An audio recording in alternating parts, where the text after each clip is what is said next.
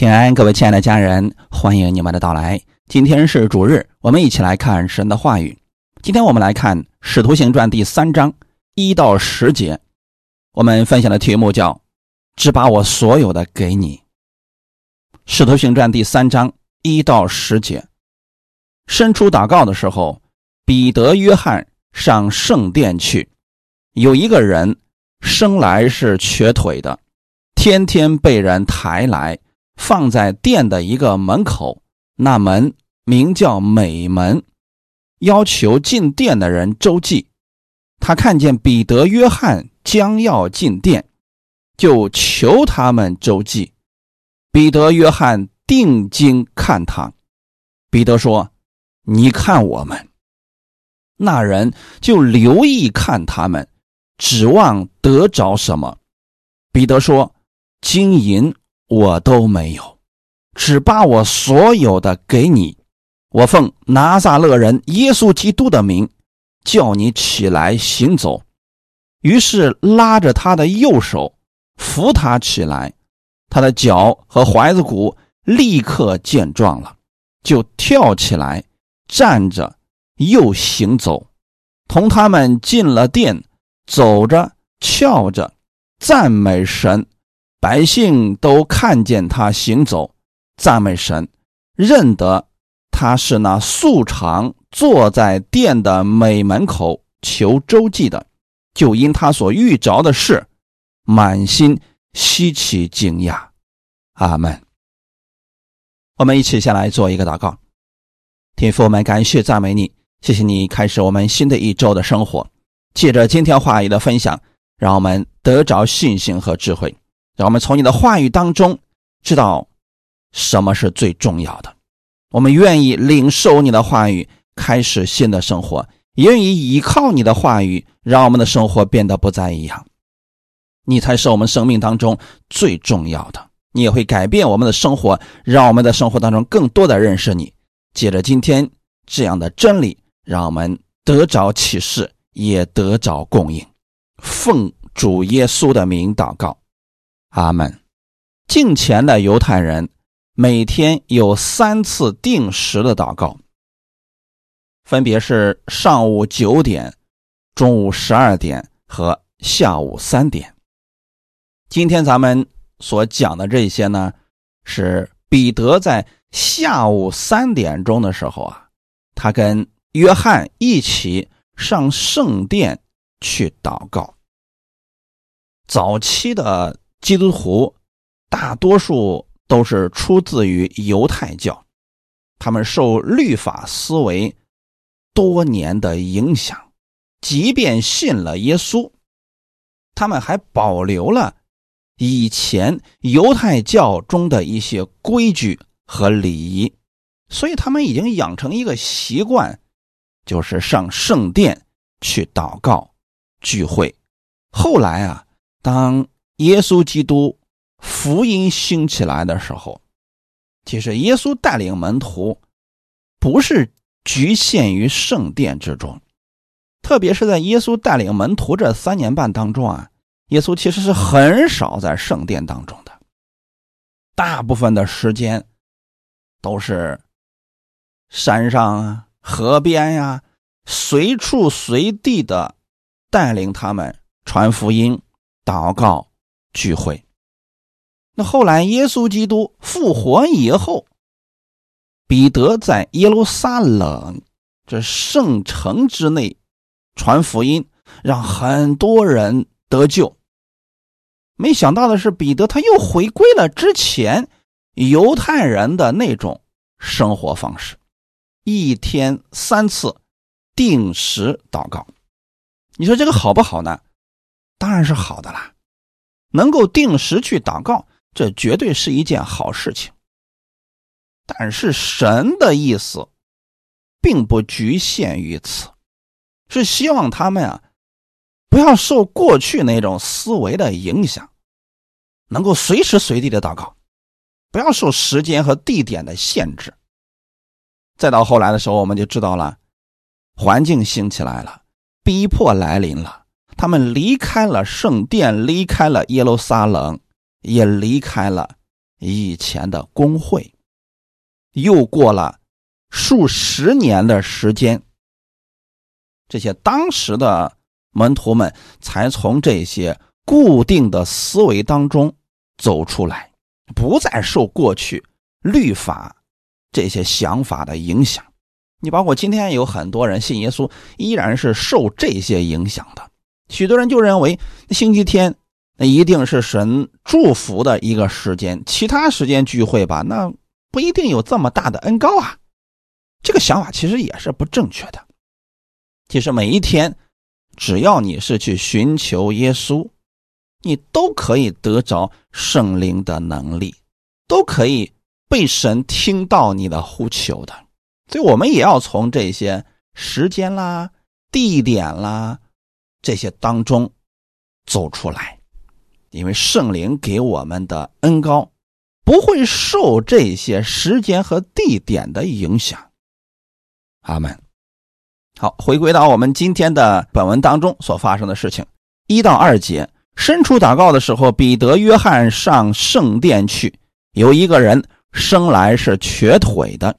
天天被人抬来放在店的一个门口，那门名叫美门，要求进殿的人周济。当时的圣殿，也就是耶路撒冷圣殿，非常的宏伟啊，所以每天进出圣殿的人特别的多。在圣殿的入口处，圣殿有很多的门啊。美门是当时非常壮观的一个门，在这个门的后面不远处，其实就是奉献箱。在圣殿的入口处，在每门要进入的那个口的地方，很多人在那个地方乞讨，那是被认为乞讨最好的位置，因为当人们去店里边敬拜神，特别是。愿意向神奉献的时候啊，那这些人往往有怜悯之心，对在圣殿外面这些乞讨的人更容易慷慨出手。这些人啊，就选了一个最好的位置，在这个地方乞讨。那人看见彼得和约翰将要进殿。就求他们周济，这个情况呢，其实我在很多年前去一些大的教堂的时候啊，也能遇见类似的情况，就是在教堂的门口，还有不少人穿着那这个破破烂烂的衣服，然后就在那儿要钱。那也有不少人的信徒呢，就给这些人。但你会发现，每一周你去，这些人都在。最后呢，我们不去分辨这些人的动机到底是什么，我们会看见，确实会有许多人给他们周济。今天这个人看到彼得和约翰将要进殿了，就开始向他们二人求周济，而彼得却向这个人行了神迹。首先来说啊，这个人是个瘸腿的，生来是瘸腿的，所以呢，理应去帮助他们。有一些人他是装出来的，我们不去讲他们的动机到底是为了什么。我想说的是，今天这个人确实是有困难的，他也没有别的办法，所以天天被人抬来放在这个地方，是希望别人能给他们一点周济。让他们活下去。彼得看到了这个人的需求，是因为他是瘸腿的，因此就使用耶稣给他的权柄，让这个人彻底的解决了他的问题。第六节，彼得说：“金银我都没有，只把我所有的给你。”我奉拿撒勒人耶稣基督的名叫你起来行走。当时彼得是教会当中有名的人物啊！你要知道，彼得一场讲道下来，三千人悔改，五千人悔改，许多人都是认识彼得的。而且呢，圣经当中记载，当时有许多信徒将家产变卖了，把嫁银拿来放在使徒的脚前，他们要过共同体的生活，因为觉得使徒的能力太大了，讲的实在是太好了。他们当时就觉得耶稣很快就会再次的回来接他们回天国了，因此许多人就觉得那世上留的这些已经不重要了，所以他们把这些都卖了之后啊，都去过教会生活了。其实这个想法是错误的。这个事情已经过去了近两千年了，耶稣到现在还没有来。那个时候他们错误的认知。就导致了他们错误的行为，就是不在这个地上过生活了，都去教会里边迎接耶稣的再来了。所以啊，实际上当时彼得作为教会当中的支柱人物，他可以支配的金银是有很多的，但彼得却认为这些金银不是他的，而是神的。所以啊，他并没有随意的去支配这些金银。今天的教会当中服侍的人，应当效法彼得这样存心，要让彼得成为我们的榜样。本节也曾经产生过一个非常有名的故事，就是到了十三世纪的时候啊，当时罗马教皇的权势达于巅峰。据说当时有一位著名的神学家叫多马阿圭纳，有一次啊就去觐见教皇。当时的教皇正在数点一笔巨额的金钱，就有感而发的对阿圭纳说：“教会不必再像彼得那般的说金银我都没有的话了。我们现在啊。”有很多的金银了，可是阿圭娜却回答说：“当然了，可惜教会现在再也不能像彼得那样的说，我奉拿撒勒人耶稣基督的名叫你起来行走的话了。现今不少教会是有了金银，却失去了权柄。”太可惜了，他们把焦点放错地方了，让耶稣基督的权柄失去了作用。我们要看的是今天彼得如何使用耶稣给他的这些权柄去帮助其他人，只把我所有的给你。彼得指的是什么呢？金银我都没有，只把我所有的给你。回归一下，我们想想，今天你的所有是什么呢？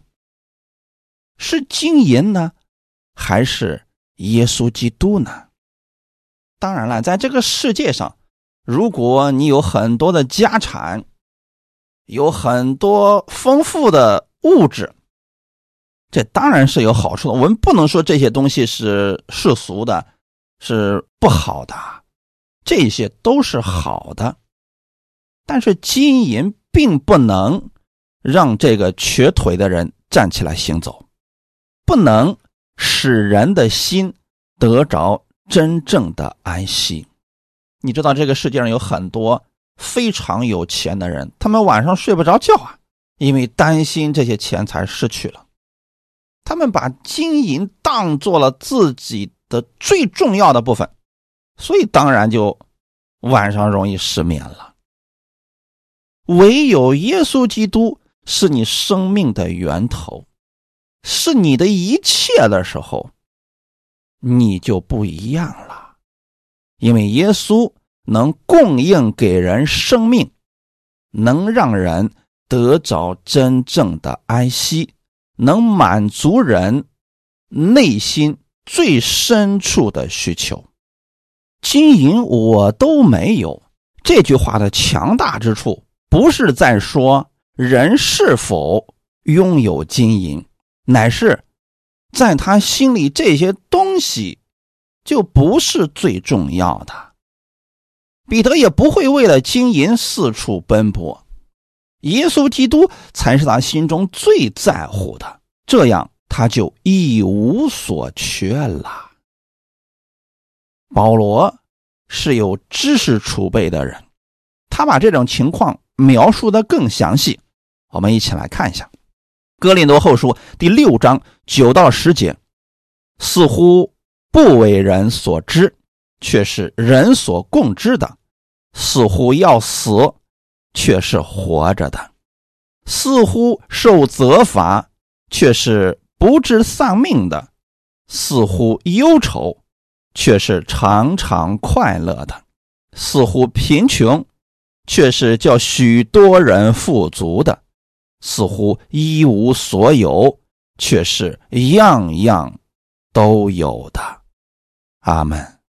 这段话语描述了非常的清楚，那就是把耶稣基督当做一切的人，他在这个地上是什么样的生活方式。似乎不为人所知，似乎的意思就是好像，好像那就不是事实，后面的才是事实。似乎不为人所知，却是人所共知的。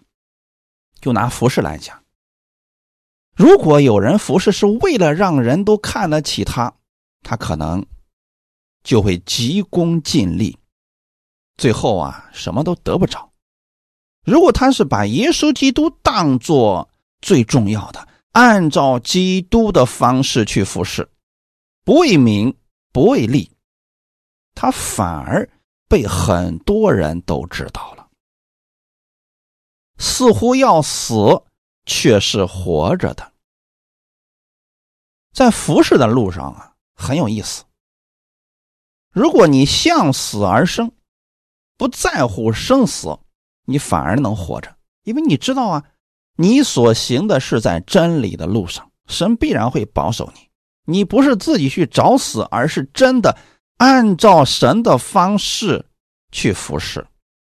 那么，即便好像遇到了绝境，你每一次都能够活着。保罗是深有体会的呀，似乎受责罚，却是不致丧命的。什么叫似乎受责罚呢？就是很快你好像就要大难临头了，有很多奸人就要害你了，你却是不会丧命的，因为你的生命是在主耶稣的手里边呀。这就是把基督当做所有的人他的心态。第十节说，似乎忧愁。却是常常快乐的，但忧愁的是什么呢？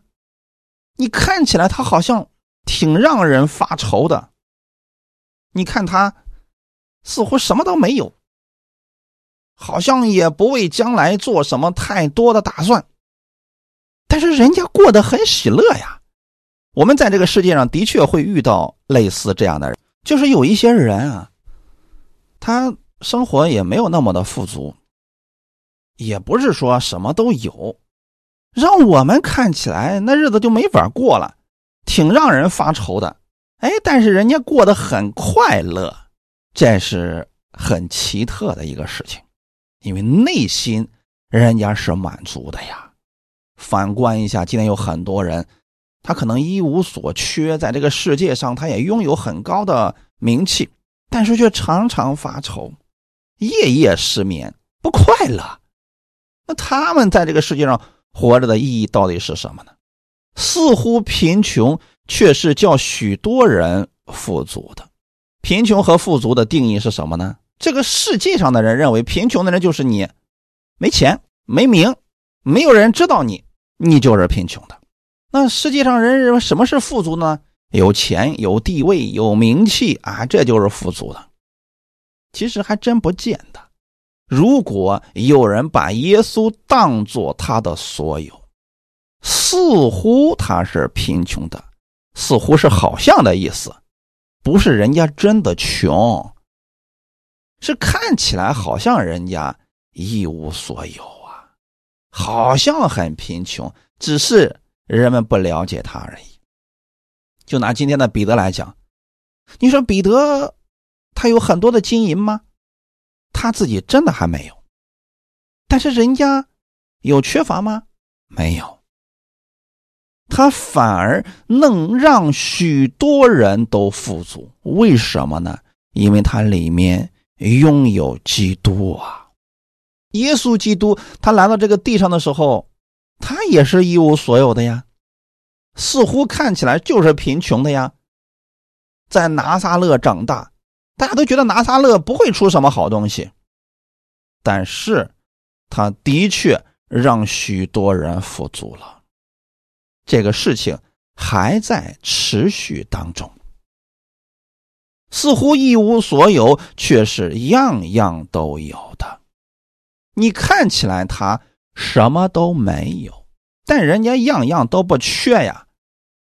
当时耶稣差遣门徒出去传福音的时候，就告诉他们不要带两件褂子，那不要的带吃的、喝的、穿的东西。你到哪儿去？自然会有供应，这就是把耶稣的话语当做最重要的人，他们的心态。似乎人家什么都没有，但是你会发现，人家什么都有。彼得正是这样的一种情况，怕就怕在我们似乎什么都有，但事实上却是一无所有。这样的人。反而是最可怜的。启示录第三章十四到十八节，你要写信给老底家教会的使者说：“那为阿门的，为诚实真实见证的，在神创造万物之上为元首的说：我知道你的行为，你也不冷也不热，我巴不得你或冷或热，你既如温水，也不冷也不热。”所以我必从口中把你吐出去。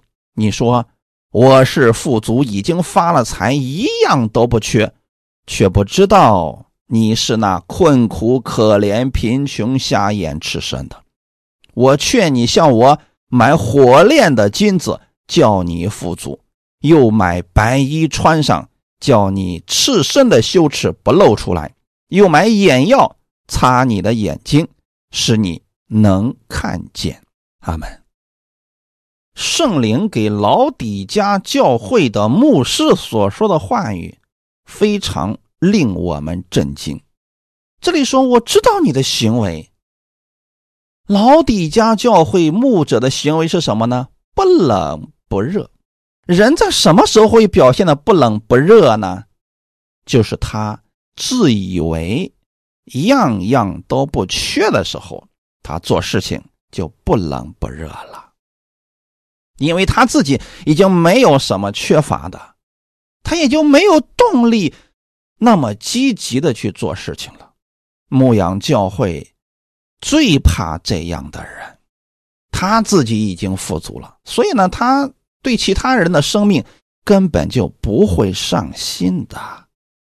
既然这样的人不冷不热，神说：“我必从我口中把你吐出去。”意思就是这样的服侍牧者，神是不要的，那这个教会可能会被解散掉，可能这些人信徒会离开，最后就剩他一个了。大家都不认可他是牧师了，那他这个职分自然就不存在了。可是当时老底家教会的牧者是怎么说的呢？说我是富足，已经发了财，样样都不缺呀。没想到在神的眼中他是什么样子呢？困苦可怜、贫穷、瞎眼、赤身的。也就是他所做的所有的一切都是按自己的意思去做的，没有坐在神的心意上，所以在神的面前，这个人很可怜，什么都没有啊。他所有的服饰都是仁义的服饰，可能看起来比较繁荣、蒸蒸日上，可是，在神面前什么都没有。所以神才说：“我劝你向我买火炼的金子，叫你富足啊！”火炼的金子啊，被火炼过的金子，那是指金银宝石的工程啊，一定得是按照神的意思去行的，把耶稣基督当做首位，当做最重要的，你才能行出这样的事情啊。再回来，我们看看今天的彼得。彼得说：“我只把我所有的给你。”在彼得的心里边，耶稣基督就是最有价值、最宝贵的。感谢主，彼得、保罗都是如此。所以，我们看到他们二人行了许多的神迹奇事，被神认可。阿门。腓立比书第三章七到九节。只是我先前以为与我有益的，我现在因基督都当作有损的。不单如此，我也将万事当作有损的，因我以认识我主基督耶稣为至宝。我为他已经丢弃万事，看作粪土，为要得着基督，并且得以在他里面。不是有自己因律法而得的义，乃是有信基督的义，就是因信神而来的义。阿门。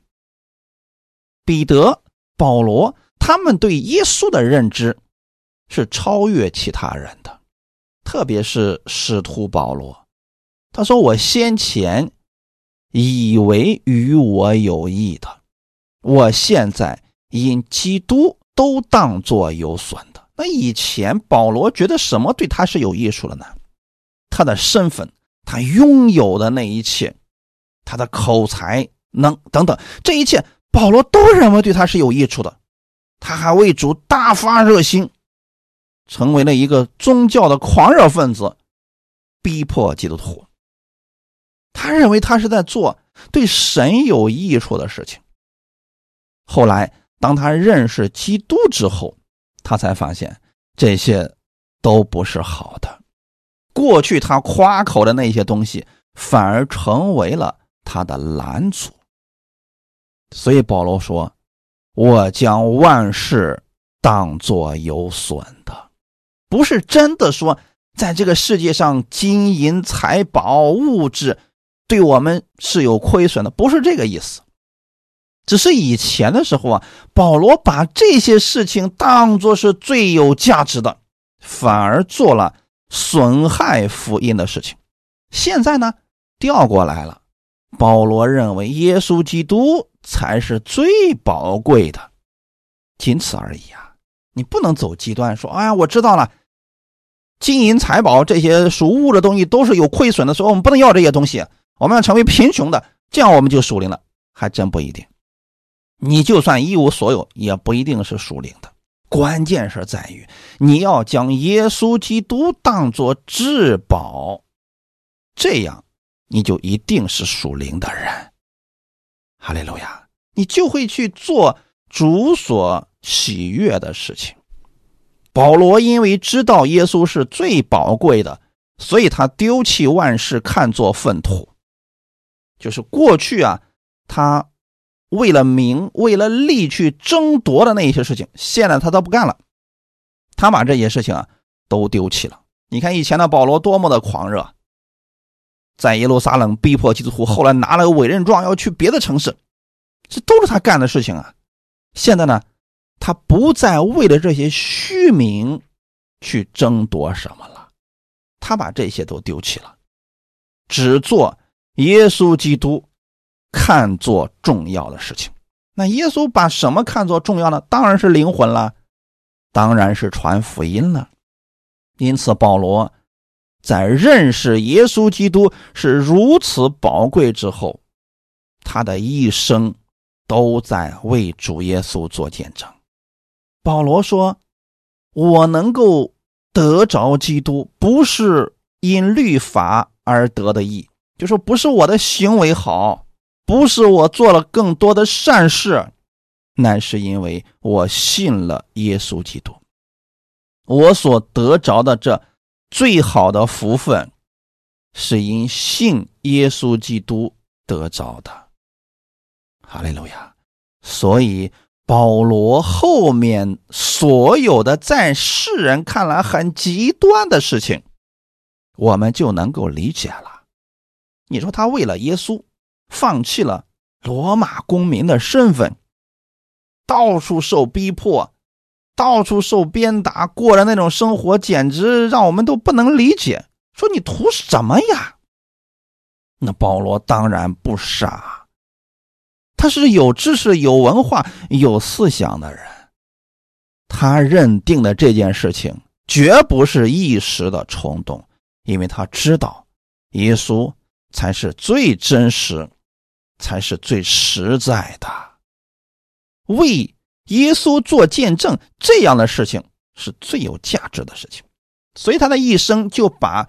最价值的事情持续去做，好些人今天还在走着保罗之前没认识耶稣时所走的路呢，还在为着名利拼命的去争夺、去欺骗。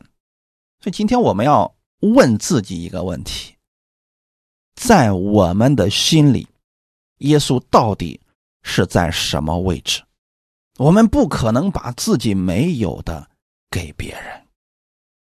今天，耶稣如果不是在你生命当中的首位，那么一定是其他的东西在你的首位，或是金钱，或是名誉，又或者是你的孩子等等。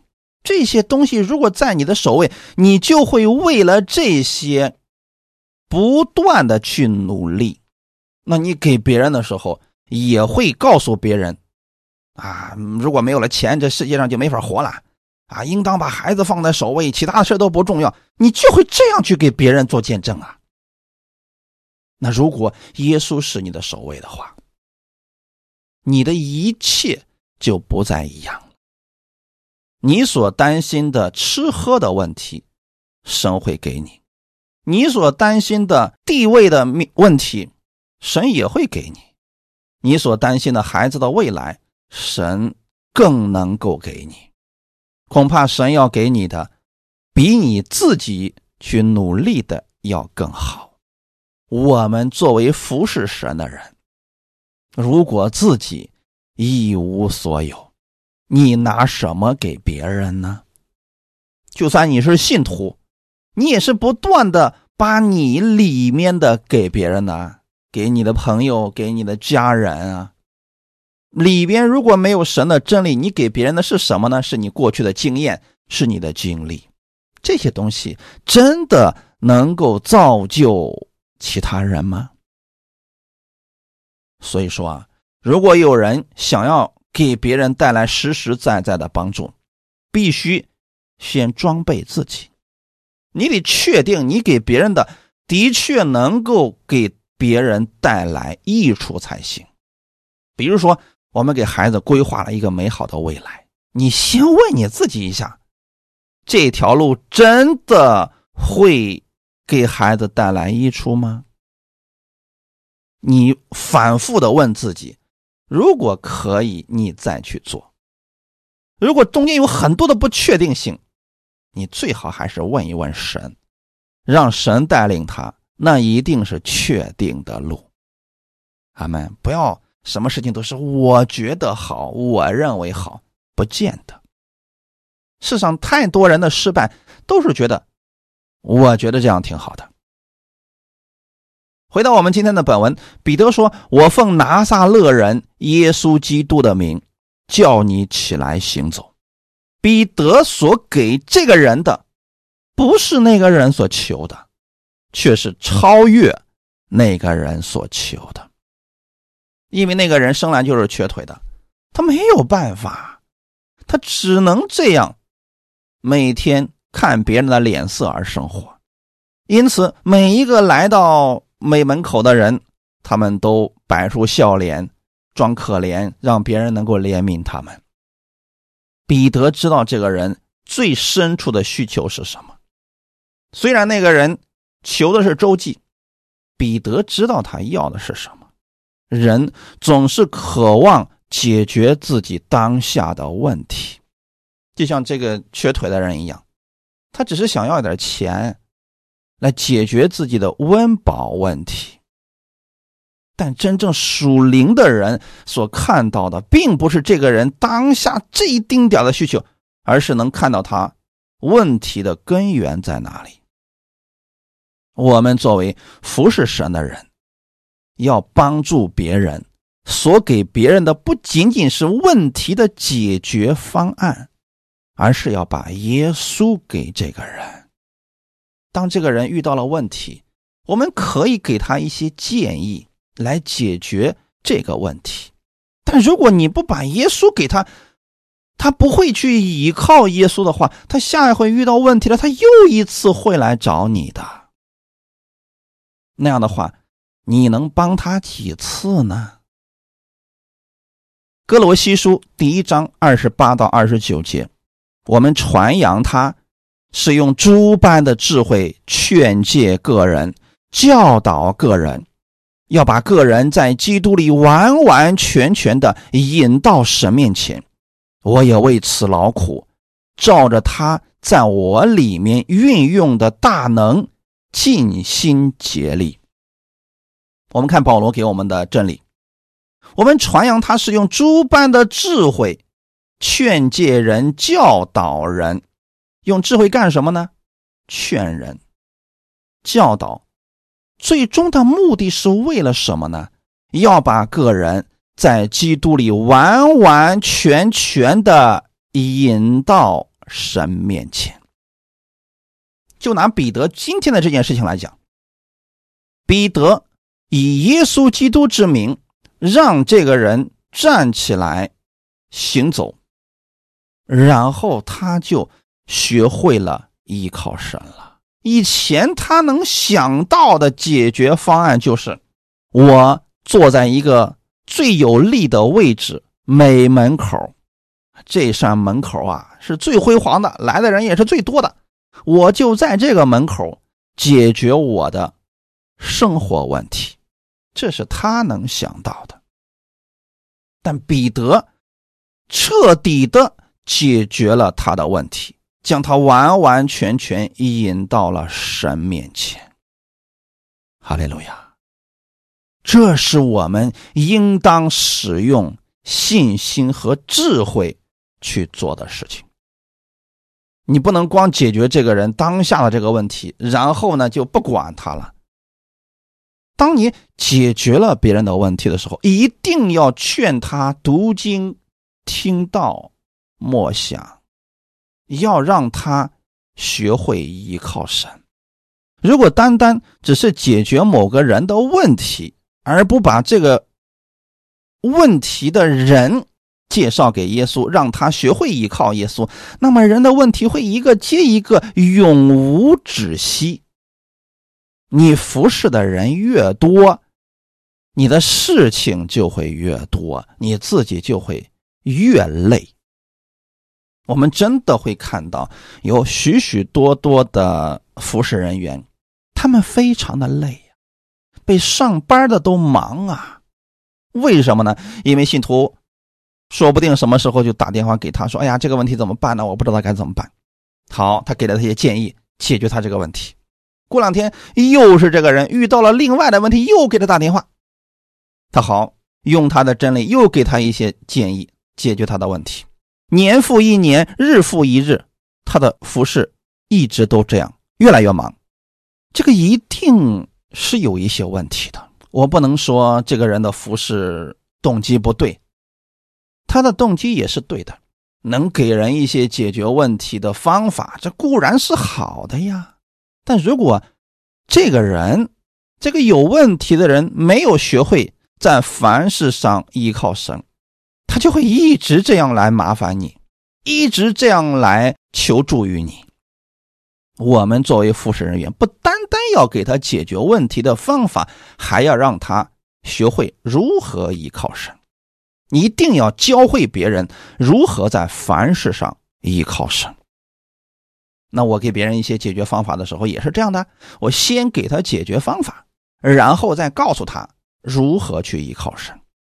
如果你们也想知道怎么样去依靠神，你得顺序去听听我过去的讲道，它不是一篇讲道能够说明白的。阿门。它是一个习惯，是一个生命的彰显。你跟神的关系正确的建立起来了，那好之后你就知道怎么去依靠神了。如果你不会这一点，那么你一直会去寻求人。这个人不行，你会换一个人；这个牧师不行，你会换一个牧师；这个人学习的这套课程不行，你会换一套课程。你会不断的在换人，越来越累，越来越累。这不是真正的解决方法。真正的解决方法还是要回归到耶稣的面前。我们服侍人其实很简单，就是把人带到耶稣的面前。我们只是做中间人而已，就是把人用各样的智慧带到神面前，用各样的真理把人带到耶稣的面前。哈利路亚！你不能把问题都。带到你面前，你去解决，有很多问题你是解决不了的。比如说，有一根树枝从树上被折下来了，它虽然这个树枝上还有很多的树叶，你就算百般呵护，这树枝上的树叶有什么用呢？因为它已经离开了树，就已经死了。无论你如何呵护，这树叶。一定会枯干，唯一的解决之道就是把树枝重新接回到树上。只要接回到树上，那树的营养就会供应着树枝，它自然就活了，树叶子就绿了，问题就能胜过了。约翰福音十五章六到八节：人若不常在我里面，就像枝子丢在外面枯干；人拾起来扔在火里烧了。你们若常在我里面，我的话也常在你们里面。凡你们所愿意的祈求，就给你们成就。你们多结果子，我父就因此得荣耀。你们也就是我的门徒了。阿门。对信徒而言。他已经信了耶稣基督的人，他如果不去依靠耶稣，就好像是枝子被丢在外面枯干一样。我说的是好像啊，不是真的枯干了啊。如果信徒常在基督里面，这指的是什么呢？就是神的话常在信徒的里面。那好些人他是信了主之后啊。神的真理就不在他的心里，在他的心里充满了世界上各式各样的话语啊，人各式各样的建议，你总不能你都去试一试吧？世人给你的建议，有很多时候也是非常有道理的呀。你不能遇到失败，你把他们的话都试一遍吧，那会出问题的。但如果说你按照基督的话语去行的话，你是一定能够得胜的，阿门。因为神给我们的智慧远远超过人的智慧的。这里说的很清楚啊，如果神的话藏在你们的里面，凡你们所愿意的祈求，就给你们成就。就神是乐意把他最好的东西给你的。可是啊，很多人他神的话都不在心里，他怎么能够得着呢？当基督的话语藏在你们心里的时候，你们就多结果子，我父就因此得荣耀。这说明了什么呢？你们结这个果子特别的多啊，那不是你们自己努力的结果，是你信正确的结果啊。那个时候，世人能看出来你不一样，你是基督的门徒啊。这方法多好啊！如果说所有信耶稣的人都能够学会去依靠基督而生活，那每一个人遇到问题都能学会依靠耶稣，多简单呀！阿门。彼得的方法是彻底解决了这个瘸腿人的问题，是他。以后再也不需要被人抬来放在门口求人周济了。七到八节，于是拉着他的右手扶他起来，他的脚和踝的骨立刻健壮了，就跳起来站着又行走，同他们进了殿，走着跳着赞美神。不会走了，就是跳着走着，多开心呐！他的脚和踝的骨立刻健壮了，这是指他原来这方面是有问题的，已经退化了，软弱无力了。现在呢，因着彼得奉主耶稣基督之名，他得着医治了，脚的关节和筋肉都恢复了正常的功能啊。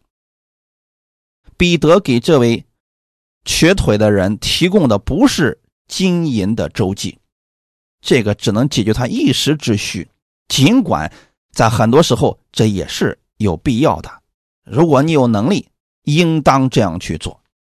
但彼得提供给这个人的是远超过那个人所求所想的，因为他彻底改变了那个人的生活。终于，那个人可以进店里边去敬拜神了。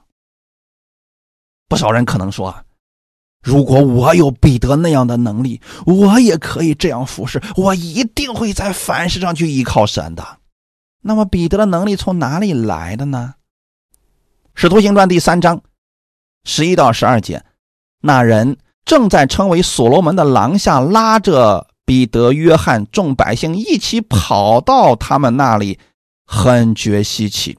彼得看见，就对百姓说：“以色列人呐，为什么把这事当作稀奇呢？为什么定睛看我们，以为我们凭自己的能力和虔诚使这人行走呢？”彼得说的非常的清楚，你们不要觉得这个人立刻得医治，这是个稀奇的事情，也不要觉得是我们自己的能力和虔诚。这里说的是，彼得不是靠自己的能力以及虔诚才拥有这些大能的，那靠的是什么呢？使徒行传第三章十六节，我们因信他的名，他的名。便叫你们所看见、所认识的这人见状了，正是他所赐的信心，叫这人在你们众人面前全然好了。啊，彼得说的非常的清楚。我们因信耶稣基督的名，是耶稣的名叫这个人见状了。你看，彼得是不是把众人的目光？都引到了基督的面前，让大家也这样去依靠耶稣呢？这就是非常成功的例子呀！彼得从来没有说是自己的能力啊！你再看看，今天有许多人信了那么一丁点的神迹，就说：“哎呀，是我的能力，是我让这个人好的。”我们自己能拥有什么呀？彼得说：“正是耶稣所赐的信心，叫这个人在你们众人面前全然好了。”彼得是把荣耀归给了耶稣啊，他知道这个人能得医治，那是神的大能。哈利路亚。到第二天的时候，当时的宗教人士就把彼得叫过来，要搞清楚他们是怎么让这个人好起来的。《使徒行传》第四章八到十二节，那时彼得被圣灵充满，对他们说。知名的官府和长老啊，倘若今日因为在残疾人身上所行的善事，查问我们他是怎么得了痊愈，你们众人和以色列百姓都当知道，站在你们面前的这人得痊愈，是因你们所定十字架，神叫他从死里复活的拿撒勒人耶稣基督的名。他是你们匠人所弃的石头，成了房角的头块石头。除他以外，别无拯救。因为在天下人间没有赐下别的名，我们可以靠着得救。这段经文当中有非常重要的一个词，叫彼得被圣灵充满，这是我们要留意的部分。我们都觉得彼得怎么就能？拥有这么大的能力呢？他是怎么样把这个信心给释放出来了呢？首先，彼得已经跟着耶稣学了三年半的真理课程了。这是我们真理的部分，首先要打下基础。那许多人连圣经都没读过一遍呢，就想要。彼得这样的能力，那很容易就飘，就骄傲的。之后是圣灵住到了彼得的里面，引导彼得去做正确的事情啊，这是两样不可缺少的东西啊。还有一个就是彼得，他的祷告生活非常的有规律。三大重要的领域，根基真理的根基，圣灵的入住，也就圣灵的充满，还有祷告生活。这三样，如果人能养成习惯，坚持去做，其实得着后面的这些事情就变得非常的容易了。哈利路亚！彼得是一个经常使用方言祷告的人，因为这样的话。可以让你被圣灵正确的引导，做出你所不能的事情。所以你看，今天有很多人是真理的根基没有，祷告生活也没有，那他自然就不知道圣灵的引导是什么了。想要得着后面的事情，就非常的难了。如果你能把神的真理当作是最重要的，你生命当中的首位。那你就会每天拿出时间来，去读神的话语，去聆听他的真理，去祷告，你也能够做出正确的决定，因为神不仅仅给了彼得、保罗圣灵，也给了所有信耶稣的人。在人信耶稣的那一刻，圣灵就住在了人的里面。只要我们有这样渴慕寻求的心，我们也可以像彼得、保罗一样被圣灵引导。感谢主，以赛亚书三十五章三到七节：你们要使软弱的手健壮，无力的膝稳固。对胆怯的人说：你们要刚强，不要惧怕。看哪，你们的神必来报仇，必来施行极大的报应。他必来拯救你们，那时瞎子的眼必睁开，聋子的耳必开通，那时瘸子必跳跃像鹿，哑巴的舌头必能歌唱。在旷野必有水发出，在沙漠必有河涌流。发光的沙要变为水池，干渴之地要变为泉源，在野狗躺卧之处。必有青草、芦苇和蒲草。阿门。以赛亚书是先知书，当时以色列百姓都没有盼望的时候，其实是因为他们自己远离神造成的这个后果。但先知以赛亚还是给了以色列百姓一个美好的盼望，让他们学会去依靠神，并且告诉他们。你们要对神有信心，因为神能使你们软弱的手坚壮起来，使你们没有力的腿能重新稳固的站立起来，能使那些胆怯的人重新刚强起来，不再惧怕。神会改变这一切，哈利路亚！会让瞎眼的看见，会让聋子的耳看通。会让瘸子的腿跳跃起来，哑巴能唱歌，旷野能出水，沙漠有江河。就是过去看起来很糟糕的这一切，神都能够将它发生转变。这是我们在世界上渴望得着的。那么，就先从里面拥有神的真理开始吧。先把基督当做你生命当中首位的。你装备了这些真理，你才能给别人呢。彼得无金无银，却仍然可以不断的给出去，帮助了无数的人，因为他有耶稣基督的信心。相反，今天有很多人有金银，也有很多资源和能力，却不愿意给出去，也不愿意帮助别人，一辈子总是在索取，不断的索取，从来没有满足。那么哪一种人生更有价值呢？哪一种人生更有意义呢？这是我们自己要去默想，最终做出选择的。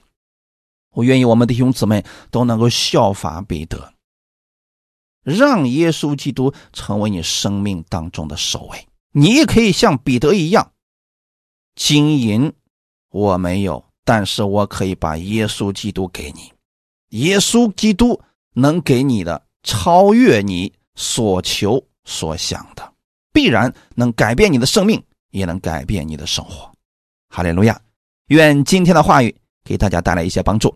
我们一起来祷告，天父，我们感谢赞美你，谢谢你让我们成为了你的儿女，感谢你把耶稣赐给我们，让我们可以借着耶稣基督，使我们跟天父的关系和好了，让圣灵住在我们的里面，我们也可以过非凡的生活。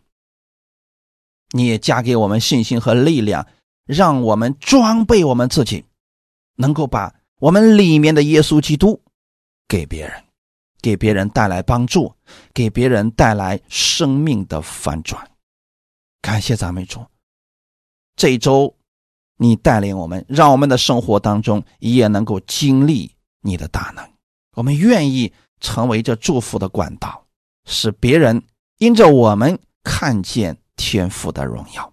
一切荣耀都归给你，奉主耶稣的名祷告。阿门。